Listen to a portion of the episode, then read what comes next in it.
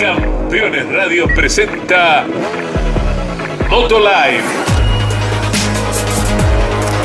Lo mejor del motociclismo de Argentina y el mundo. Motolive, Motolive. En Campeones Radio. Con la conducción de Mauricio Damon Gallardo y Sebastián Porto.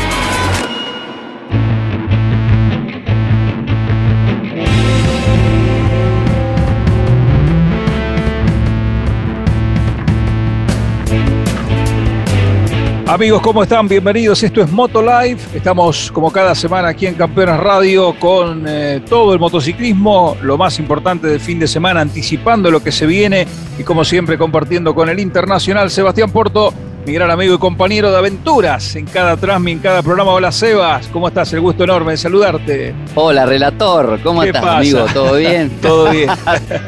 ¿Todo bien? Sí, sí, A full en esta semana. Uf, a full y esperando por Navarra el próximo fin de que nos toca el Mundial de Superbike. Yendo y viniendo, yendo y viniendo, como corresponde, ¿eh? el tipo.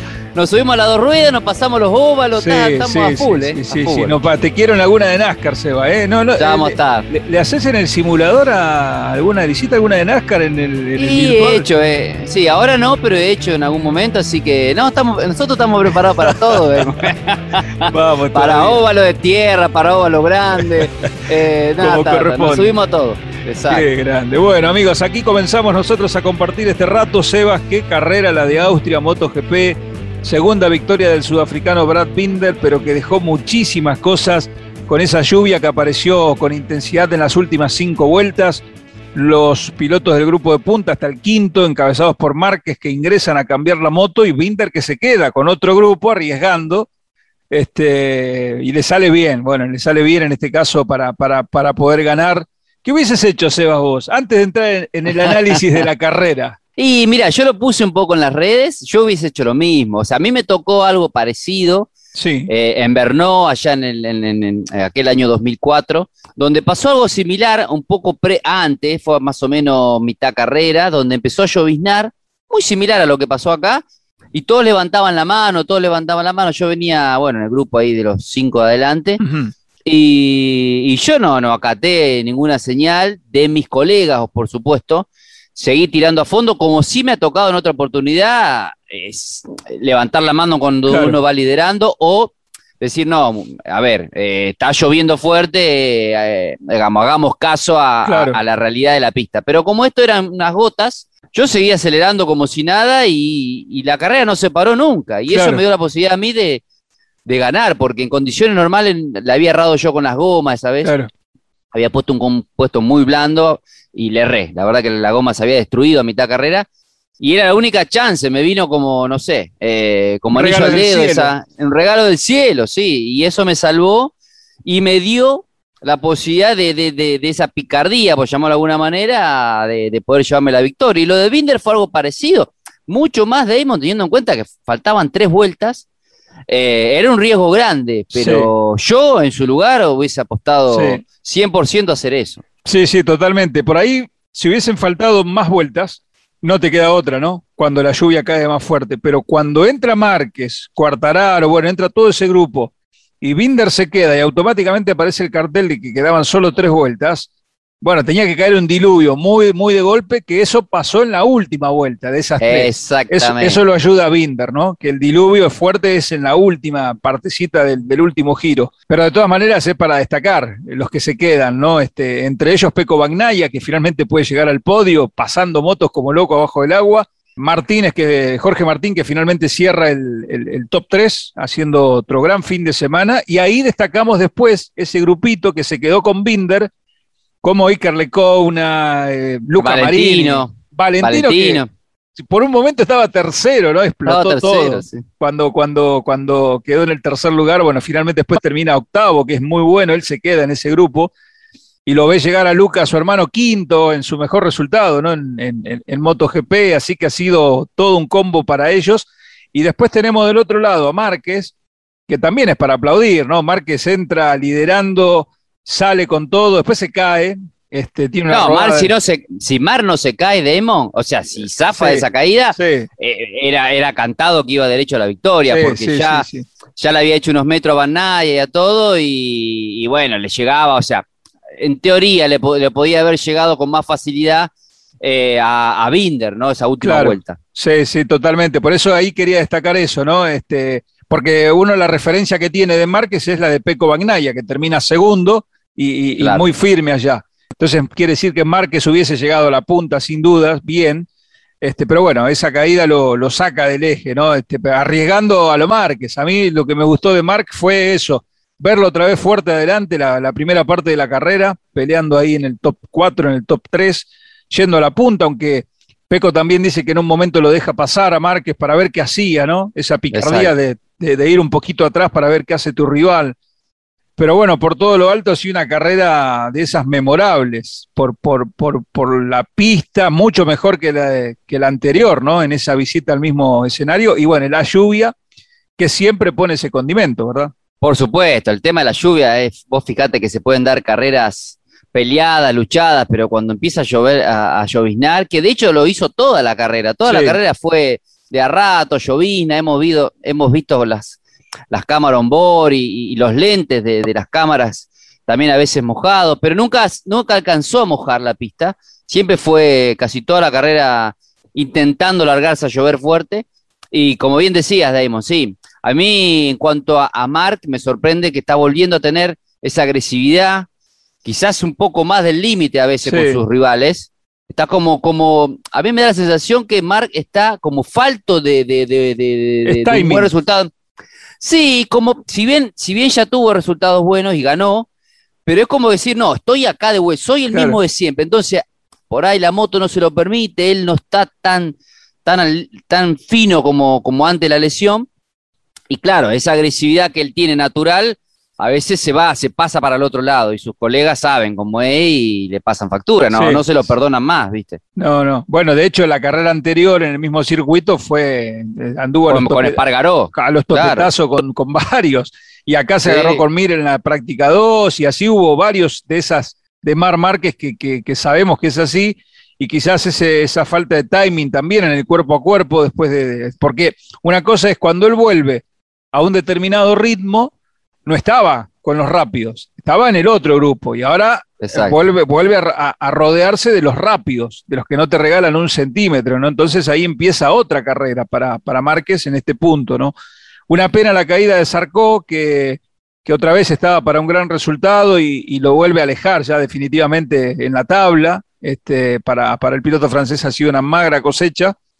Y bueno, Cuartararo también, eh, de, de- más a menos, después queda enredado ahí en el, final, aunque de todas maneras re- rescató algu- a- algunos puntos en un fin de semana para Yamaha envuelto en la polémica aún, ¿no? Por la ausencia de Viñales y, y por todo lo que había pasado dentro de la estructura. Sí, lo de lo de Cuartararo está, está eh, teniendo un- por ahí una mentalidad que cuando, eh, cuando tiene y necesita ir al límite va, eh, siempre sabemos que su fuerte a la hora de clasificar es capaz de hacer una vuelta de otro planeta y en carrera está siendo inteligente porque la carrera pasada, bueno, estuvo en el podio, esta carrera ahí se vio enredado con la lluvia y todo y no arriesgó de más, él sabe que no puede hacer cero porque esa gran brecha que tiene, más Zarco, que como dijiste Damon se cayó, o sea, él sabe que tiene un, un gap de puntos importantes y está, está tranquilo, o sea, no, no se desespera por si, si están las condiciones para, para pelear por el podio o, o- o la victoria ni hablar,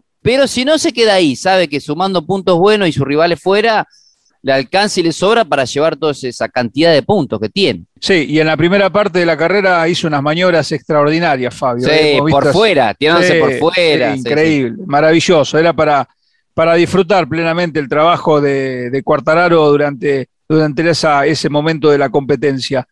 Eh, Sebas, eh, en, lo técnico, si uno analiza el desarrollo, bueno, Suzuki también dando pasos adelante, siendo competitivos, eh, ya lo vienen demostrando de la fecha pasada. Es decir, que se armó un bloque, ya son varias las fábricas que, están adelante, ¿no? KTM ganando, Ducati, Yamaha, con, con una sola moto, en este caso fuerte, pero está Honda un escaloncito abajo, pero cuando Márquez está bien está, y, Suzuki ahí, ¿no? Siempre permanentemente metido en esa, en esa pelea. Aprilia lo hizo de la mano de, de Alex Espargaró esta carrera, es decir que bueno, en definitiva todo ese conjunto está funcionando, ¿no? Lo que propone MotoGP. Está parejo, sí. Yo creo que le falta, desde mi punto de vista, un poquito más a Suzuki. Eh, mm. esta es una pista que siempre funcionó bien Suzuki, ganó Mir, han hecho podios. Sea, una pista que, bueno, venía Mir de ser segundo el fin de semana pasado. Es una pista favorable para la marca porque sabemos que su fuerte siempre es el chasis, la tracción. Han estrenado el Hall Shock. Eh, esta, esta estas dos carreras de, Austria, así que... Eso, perdón, Seba, ese, ese dispositivo hace que sea más pesado el paquete, ¿no? Eh, ese dispositivo... Eh, agrega peso a la moto. Agrega, claro, el Whole es, es, primero te ayuda a las largadas, vos, eh, digamos, la moto baja, para que la gente entienda, lo vamos a hacer más, no tan técnico, sino la moto se baja, como son las motos de cross, ¿no? Las motos de cross en el partidor se bajan todas para que cuanto más baja está, todo ese transferimiento de peso hacia adelante y atrás no lo hace. Entonces sale como un cohete la moto. Y, a la hora de traccionar saliendo de las curvas, es un sistema que hace que, la moto se baje de atrás. Entonces eh, también es como que ganás más, eh, más, tracción en la rueda trasera. Así que todos lo tienen, faltaba Suzuki, claro. lo incorporó esta carrera y han, pegado un saltito. Eh, así que me, me, parece que le falta un poquito ahí de motor, como siempre a la Suzuki, para mejorar. Y después el resto está parejo, siempre entre Yamaha y Ducati, que me parece que son los dos, eh, las dos locomotoras, ¿no? las dos terminales más, más fuertes en cuanto a rendimiento. El resto está un pasito atrás, pero cerca, están todos muy, muy, muy afilados. ¿Qué otra cosa te llamó la atención, Sebas? Así como para remarcar de, lo que vimos el fin de semana. No, me, llamó la atención un poco eh, la paridad que estamos hablando. Mm. Eh, me gustó el hecho de que, de que pilotos que por ahí, en el caso de Binder, o los pilotos que, no han, que han apostado a no entrar eh, hayan tomado ese riesgo.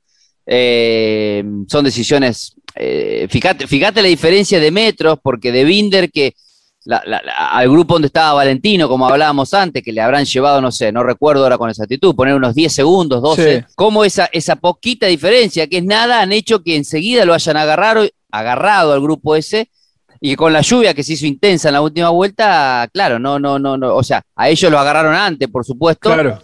Y, y, lo han superado. Y a Binder zafó, porque se, pues fíjate que se complica las dos últimas curvas, se va afuera lo verde. Sí, sí, no, no, bastante. Pero claro, no, no, le dio el resto para, para superarlo. No, no, la última vuelta de Binder fue casi 15 segundos más lenta que la anterior. no había, si, si, al circuito, si el circuito tenía medio recorrido más, este, no, no, no, no ganaba, eso está claro. Pero bueno, ese es lo lindo, ¿no? Cuando jugás esas cartas y cuando te sale esto, y bueno, para KTM ganar en Austria, nada menos. Este es, ha, sido fenomenal para la casa austríaca, en este caso con, el sudafricano que alcanzó su, su, segunda victoria en la categoría mayor. Nosotros vamos a ir eh, a una pausa, Sebas, y al regreso, algunas otras cositas que dejó MotoGP. Valentino va a ser papá, ya les vamos a contar. ¿Eh? Está volvieron los tifosis. Volvieron los tifosis, no, terrible. Lo que fue. Vamos a hablar de eso también. Sí, sí, vamos a hablar de todo eso que es, es ha sido maravilloso así en Austria. Y, bueno, también a la vuelta vamos a hablar del Mundial de Superbike, ¿eh? porque este fin de semana tendremos acción en Navarra ¿eh? y ya vamos a estar compartiendo en las redes algo de lo que tenemos para contarles sobre el norirlandés Jonathan Rea, seis veces campeón mundial de Superbike. Pausa aquí en Motolife Estamos en Campeones Radio con Sebas Porto. Ya regresamos.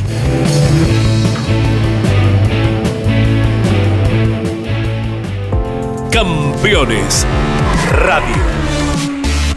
24 horas con lo mejor del automovilismo. Terrus, una nueva concepción de vida Magnífico loteo sobre Ruta Nacional 14 en Concepción del Uruguay Entre Ríos. Financia y construye Río Uruguay Seguros. Para más información, www.terrus.com.ar. Cada viernes en Campeones Radio, Telemétrico F1. Un profundo análisis de la categoría más importante del mundo Telemétrico F1. Tecnología, precisión y velocidad. Con la conducción de Adrián Puente. todos los viernes en vivo a las 17 y podés volver a escucharlo a las 21 por Campeones Radio. Todo el automovilismo en un solo lugar.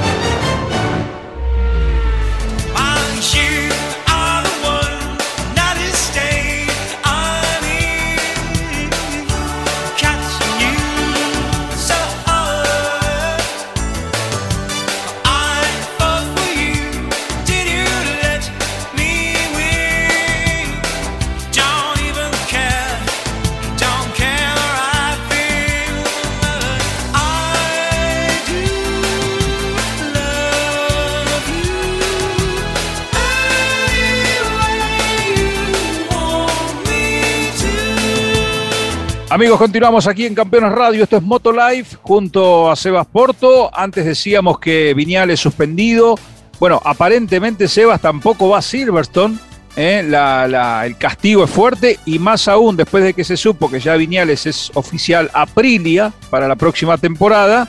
Bueno, ¿qué va a pasar? ¿Se subirá de nuevo antes de fin de año Viñales a la, a la M1? Y yo creo que sí, o sea, es imposible me parece a mí que, que, lo bajen todas las carreras que quedan, eh, pero evidentemente no cayó bien el hecho de que Viñales eh, haya decidido apostar por otra terminal. Eh, yendo puntualmente a, lo que hizo Maverick con la moto, a ver, por supuesto que no está bien, estamos de acuerdo, porque son, tampoco fue como dijo un poco los colegas, dijo Valentino, tampoco hizo, no es que la tiró en cesta a fondo contra el muro y la, la rompió, o sea, él me parece que eso, esa intención que tuvo no fue para romper el motor, fue eh, de, frustración, dijo él.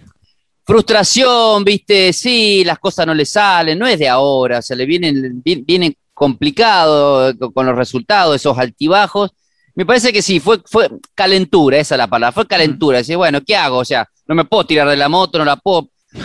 La acelero a fondo y me descargo con eso. No está bien, por supuesto, pero es esa la sensación que me generó a mí. Pues es que cuando yo estuve en Aragón, año 2012, Viñales estaba en las categorías menores, en la, en no le arrancó la moto faltando poquito antes de largar. O sea, viste cuando hacen la, vuelta de calentamiento, el warm lap y se van a formar para la grilla. Para la grilla. Se paró la moto y no le arrancó. La tiró al suelo y la agarró a patadas. Es más, si uno busca la imagen tiene que estar, porque yo recuerdo que en ese momento fue eh, no, era Viñales de hoy conocido, era, era un, chico, un jovencito que estaba haciendo sus primeras armas, este, agarró patada la moto.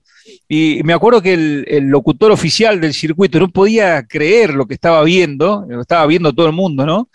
Este, esa sobrecarga de, cosas que todavía indudablemente no las pueden dominar, no las pueden manejar, estando incluso ya en un equipo top del Mundial de MotoGP pero bueno, es cierto. Eh, ahora la cosa se complicó em, y también Yamaha tiene otro problema, ¿no? Porque ahora se le se va Valentino, tiene que rearmar el equipo satélite. Eh, no tiene. Se va Petronas también, se va, Petronas. Se va, el principal sponsor del CRT. es fuerte eso, ¿eh? eso es una bomba, terrible. Una bomba, sí porque además cierra los equipos de Moto 2 y Moto 3 por una cuestión de presupuesto. Eh, el CRT va, a concentrar todo en, en MotoGP, pero sin Petronas. Vamos a ver cómo reemplazan esa inyección de dinero tan fuerte. Y, además Yamaha que tiene que buscar reemplazo para Viñales. Eh, hay varios frentes en los que trabajar ¿no? para, para el equipo. Así que ha sido esto una montaña rusa constante ¿no? de, de situaciones. Y bueno, más aún ahora yo creo que Viñales ya teniendo el panorama más claro para él, ya sabe a dónde va, para él empieza, es, este año terminarlo como sea y apostar ya fuerte, enfocarse en 2022, ¿no? No le queda otra. Yo creo de todas maneras que va a volver. me parece a mí quedan un montón de carreras y no, no, no recuerdo una situación así de que, de que un piloto, eh, más allá de este motivo que no deja de ser menor, lo hayan bajado, ¿no? Pero todo puede pasar. A ver, hay que ver puertas para adentro también. Lo que uno ve es esa actitud de Maverick y, lo que vemos un poco nosotros a la distancia, pero hay que ver puertas adentro si hay, hay otro motivo, hay otro tema. Lo que sí está claro, Demo, que la situación de Yamaha sí, no, no. Fíjate lo contradictorio, ¿no? Es la moto que está liderando la marca, la terminal, con un cuartararo muy firme que va camino al título y, y, el único prácticamente, porque tampoco es fácil conseguir eh, el compañero de equipo que si bien ya se sabe que va, eh, no salió oficialmente, pero se sabe que va a ser Morbidelli, pero la de la del la del otro equipo, la, de hoy de Petronas, donde está Valentino, no, no hay muchos pilotos libres y con la capacidad y la condición para, para ocupar ese lugar, ¿viste? Sí, sí, sí, es una, la verdad que, bueno, fueron varias noticias, ya cuando se empezó a hablar de los pilotos de Superbike, de Rea, de Razaglioglu, de Gerloff, y todos ellos ya abrocharon su continuidad en el Superbike, cerraron esta puerta, eh, no había explotado lo de Viñales todavía, ¿Estará arrepentido el turco o no? Sí, estaba, estaba, en Austria. ¿eh? Sí, sí, sí. Me, causó mucha gracia porque eh, eh, estaba un rato en el box de Yamaha y otro rato con los de KTM por, por, por su patrocinador, por la bebida energizante, ¿no? Así que se paseó por todos lados Top Rack, el, el, hombre que está poniendo en apuros a, a Jonathan Rea, nada menos en el Mundial de Superbike. Increíble. Hablando ya para cerrar de lo de MotoGP, Sebas, eh, Valentino anunció que va a ser, eh, van a ser padres con Francesca, una bambina, ¿eh? Una, una bambina, sí. Bueno, es un cambio radical para Valentino todo lo que se viene. No solo que dejará de competir de manera profesional a tiempo completo en motos, sino que va, a ser papá, ¿no? Es un cambio. Bueno, quizás eso, Damon, ha sido uno también del el, un factor importantísimo para que Valentino tomara la decisión que tomó, el hecho de, querer vivir una nueva vida, cuando vos ya sos padre y más allá de su edad, por supuesto, eh, a lo que me refiero, que el, retiro estaba al caer, ya estaba al límite Valentino, o sea, demasiado hizo con sus 42 años, ya el hecho de, venir un, hijo en camino quizás haya sido eh, el factor para decir, bueno, basta, hasta acá llegué.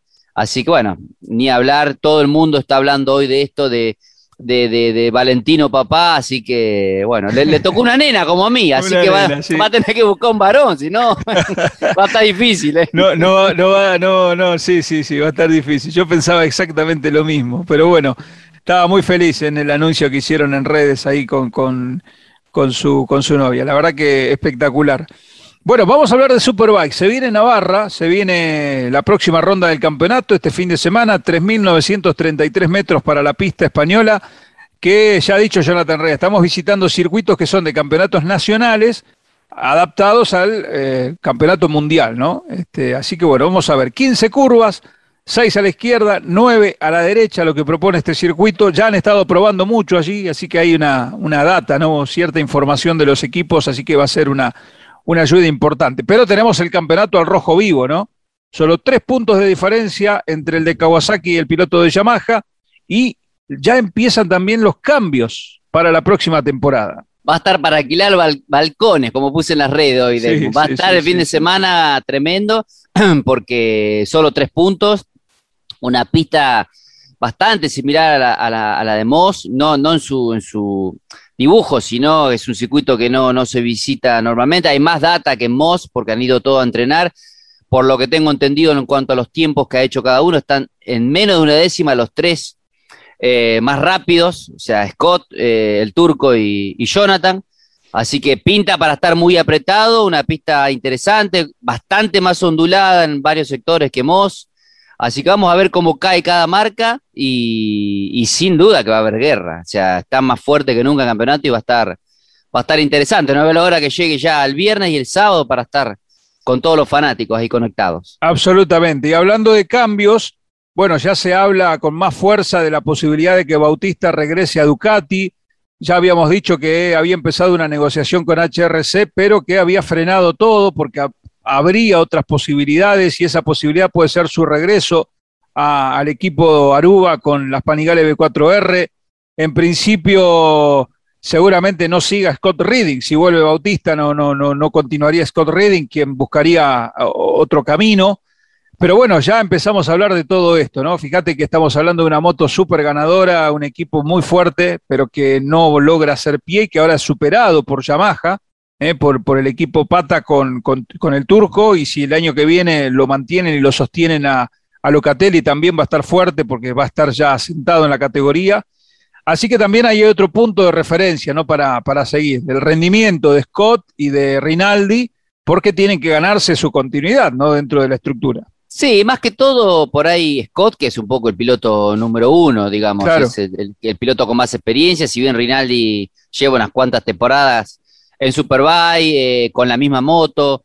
ha ganado ya un montón de veces, así que, pero Scott necesita esa regularidad para terminar de, convencer a los Thanos en que él es un piloto capaz de pelear por el título cuando está todo en su sitio es imbatible, como vimos Moss el domingo, pero bueno, después como que se desinfla, ¿no? A la mínima necesita esa regularidad que tiene Jonathan, que tiene el turco, y, obviamente que empiezan a haber nombres, y el nombre de Bautista en Ducati es fuerte, así que el propio Gigi de línea, por lo que entendemos, eh, lo estaría buscando, tentando a, Álvaro, así que bueno, veremos, veremos qué pasa estas próximas, esas próximas horas. Sí, sí, sí, todavía es una incógnita por qué se rompió ese, esa unión que fue tan exitosa apenas en el primer año juntos. Vamos a ver si pueden llegar a, buen término. Estamos a, la espera también de, de novedades respecto a la carrera de Argentina. Todo indica que se va a correr en la Argentina, en el Villicum de San Juan. Todos los indicios, no hay información oficial, pero todos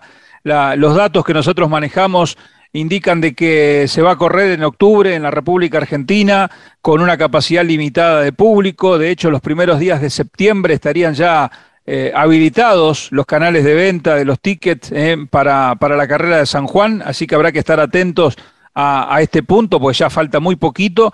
Y bueno, sería una gran noticia ¿no? para, para Vigicum y para todos los fanáticos de esta parte del continente poder contar con la fecha del Mundial de Superbike. Eh, esperamos nada más el anuncio oficial, pero creemos que se va a correr en la Argentina esta temporada y bueno, después de que nos perdimos el año pasado, Sebas, muchas ganas eh, de, estar ahí, de ver a, los misiles a fondo. Sí, ojalá que sí, ojalá que sí. Eh, por supuesto, tenemos la misma información. Tenemos entendido que está todo muy, muy, muy cerca de, dar el anuncio. Ojalá que no se complique nada, porque esto sabemos que siempre es cuestiones sanitarias y demás pero ojalá que podamos vernos con un grupo limitado de fanáticos, pero imagínate que dos años ya sin, eh, eh, eh, la pasión de, los argentinos, de los latinoamericanos que pueden ir a un circuito, en horas se van a consumir esas, esas entradas, así que va, ojalá podamos estar todos ahí en Pichicum.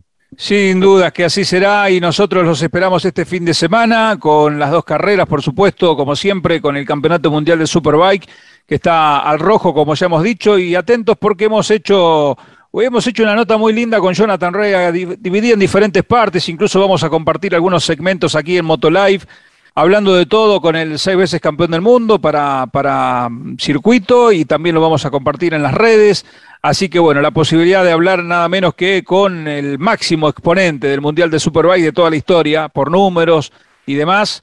Eh, una, una muy linda charla donde le hemos pasado bárbaro y ya le vamos a, contar también algunos fragmentos, algunos detalles aquí en nuestro programa. También les recordamos que este fin de semana habrá actividad en el Autódromo de Buenos Aires con el Campeonato Argentino de Superbike, vuelve el público, está habilitado también esto en, un margen reducido, pero vuelve la gente para estar acompañando al motociclismo en, Buenos Aires y eso eh, es, una, es una muy buena noticia. Y en lo que respecta a nosotros, Evas, a esperar, a esperar un gran show, un gran espectáculo, una gran carrera, un gran fin de semana y un campeonato que está eh, maravilloso, ¿no? por un montón de factores con Rea, con Razaglioglu, con Reding, y bueno, ojalá que se sumen algunos más. Sin duda que sí, sin duda que sí, vamos a hacer un, a, tener un fin de semana muy bueno, ojalá que el clima también acompañe y, nos vemos, nos vemos en, horas, ya, ya estamos casi pisando el fin de semana, así que mañana ya arranca la actividad y, y, el sábado ya después vamos a pasar los horarios, todos en las redes como hacemos siempre, así que bueno, Damon, preparar la garganta porque tiene pinta de, que, de, que va a ser intenso el fin de semana. Sí, tiene pinta de, grandes luchas, y eso que es eh, fundamental, ¿no? Grandes batallas, grandes carreras. Y es cierto, vamos a estar en las redes comunicando todos los horarios, arroba sebasporto19, arroba Damon Relator, arroba Motolife19, ahí estaremos con todos los detalles. Bueno, se termina el tiempo, Sebas, ha sido una linda charla, hemos recreado lo más importante del fin de semana y de las últimas horas y los esperamos aquí con más Moto Life el próximo jueves y recuerden en Spotify, ahí están todos los capítulos, todas las, playlists para escuchar cada uno de los, de los episodios. ¿eh? Un placer como siempre, querido Sebas. Abrazo, amigo, cariño enorme para todos los oyentes y nos vemos el jueves próximo acá en Campeones Radio. Fuerte abrazo. Sí, señor, claro que sí. Abrazo grande para todos y recuerden, en moto, siempre con casco. Chau, chau.